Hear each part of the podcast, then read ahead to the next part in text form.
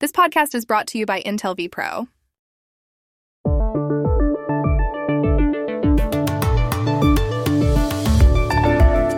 De Chile a Alemania y también a El Salvador.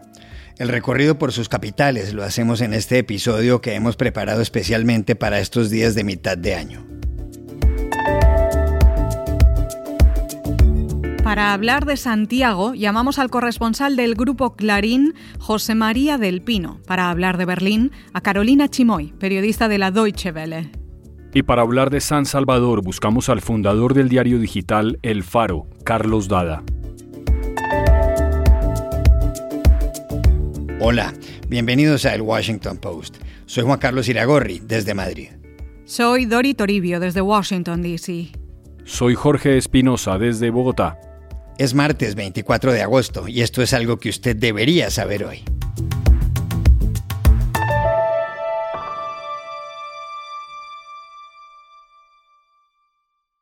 Desde que empezó este podcast, el Washington Post, a finales de 2019, hemos hablado mucho de la capital de Chile. Pero, ¿qué es Santiago? Se lo preguntamos a José María del Pino, corresponsal del grupo Clarín. Santiago es ciudad de contrastes, rodeada por sus cordilleras, la abrazan. En la mañana la de los Andes que nos irradia luz desde la nieve por el reflejo del sol y en las tardes la de la costa que nos regala el color de la arrebol. Aquel lugar donde muere el sol de primavera, como diría Santiago el Nuevo Extremo, un grupo folclórico chileno.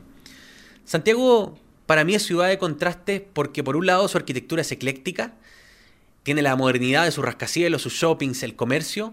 Es como caminar por una ciudad del primer mundo.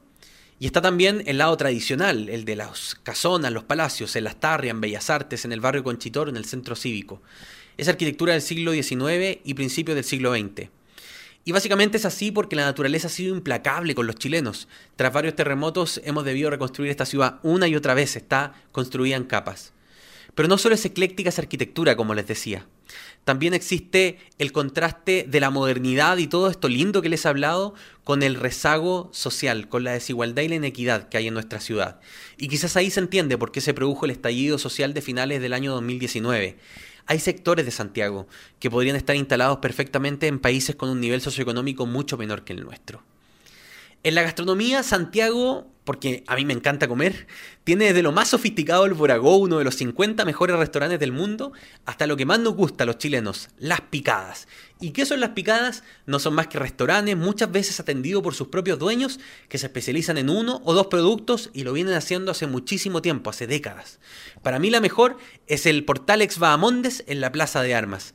Ahí se come la versión chilena del hot dog, conocida como el completo, aclamada por muchos programas de televisión en el mundo. Hay que pedirla con harta palta o aguacate, pero cuidado con no chorrearse. Para la comida tradicional chilena, los pintorescos restaurantes del Mercado Central. Vale la pena recorrerlos, me encanta hacerlo. Ahí pueden comer humitas, cazuela, pastel de choclo, pastel de papa. Y si uno quiere cocinar más bien, puede ir a la Vega Central, que está ahí al frente del Mercado Central donde además se expresa la inmigración, un fenómeno muy lindo de los últimos 10 años en Chile. Recorrer La Vega, sus sabores, sus olores, sus colores, es recorrer Latinoamérica. Y en Santiago, para quienes nos gusta caminar o salir en bicicleta, hay que ir al Parque Metropolitano. Es un cerro, un cerro en el corazón de la ciudad de San Cristóbal, al que también se puede subir en teleférico. El premio, para quienes llegamos a la cumbre, es ver nuestra ciudad en 360 grados. Y aquí por cierto que hay museos, los más conocidos en Google, pero a mí me parece muy especial el Museo del Cielo Abierto de la Comuna de San Miguel. Se ve el más pujante arte urbano, los colores vívidos de sus murales. Vale la pena.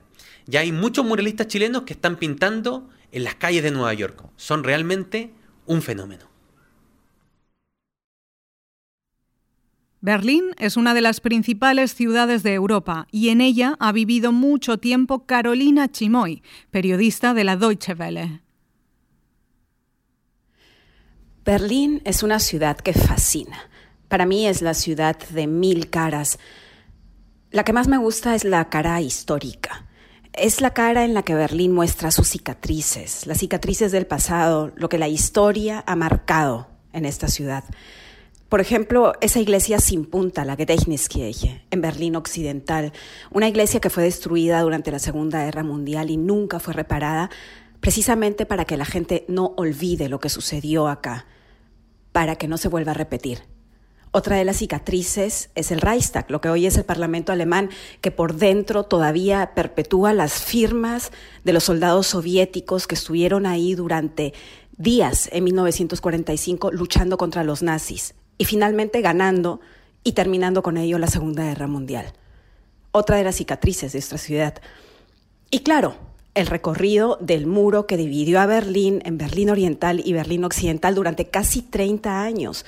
Todo eso todavía se percibe, sobre todo si uno sube a esta torre de televisión muy conocida, el Fernsehturm en el Alexanderplatz. Desde ahí, desde las alturas, puedes identificar claramente qué era Berlín Occidental y qué era Berlín Oriental. En Berlín Oriental reconoces los edificios socialistas en forma, de bloques, eh, las anchas avenidas, la avenida Lenin, la avenida Karl Marx, y en Berlín Occidental ves los edificios modernos de los años 90, la iglesia sin punta, los tejados rojizos. Es una ciudad fascinante. Otra de las caras son los parques. Berlín está lleno de parques y de áreas verdes que se llenan en verano de gente haciendo ejercicios, manejando bicicleta, leyendo.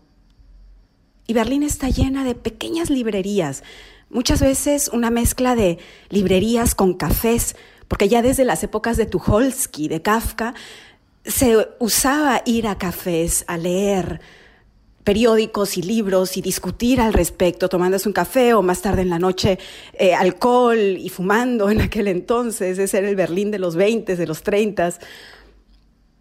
Berlín es para mí la ciudad de mil caras y la ciudad de cicatrices que no esconde, sino que muestra de una manera muy orgullosa.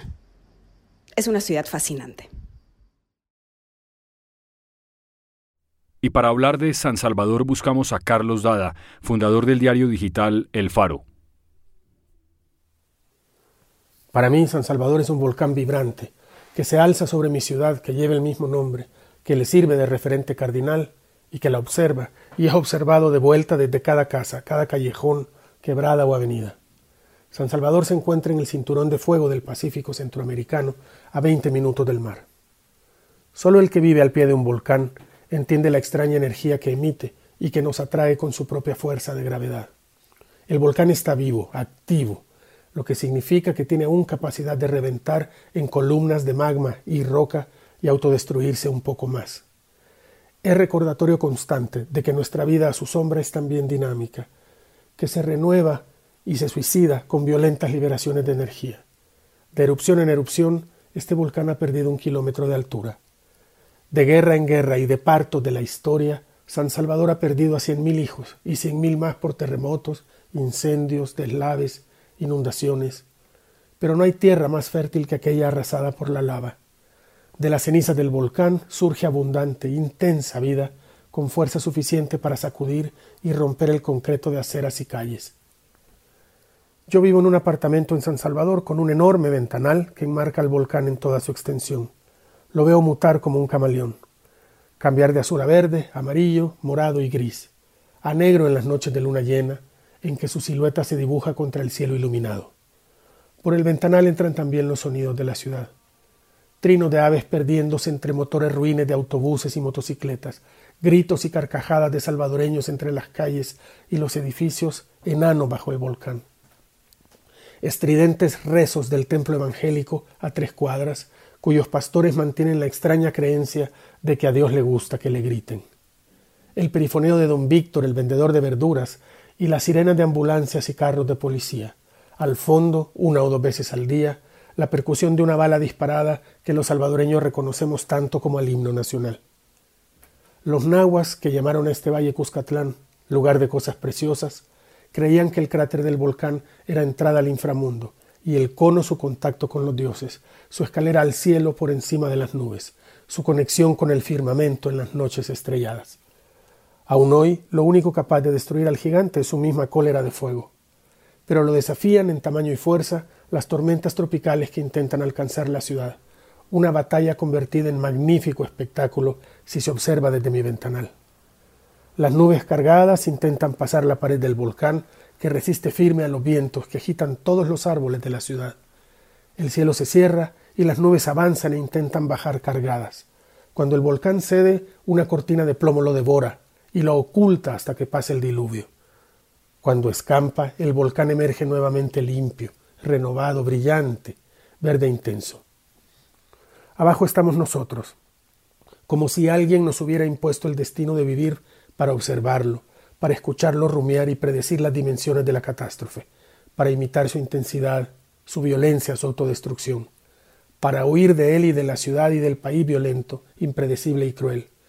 Y una vez a salvo, anhelar volver a San Salvador, incapaces de resistirnos a su magnetismo. El volcán es nuestro centro de energía, conectado por la tierra con el mar. El volcán es San Salvador. Al mar, apropiadamente, le llamamos la libertad.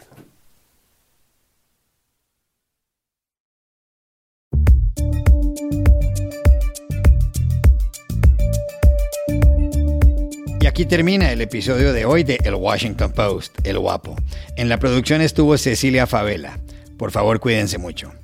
Y pueden suscribirse a nuestro podcast en nuestro sitio web, elwashingtonpost.com, seguirnos en nuestra cuenta de Twitter, arroba el post, y también nos encontrarán en Facebook, buscando el Post Podcast. Chao, hasta la próxima.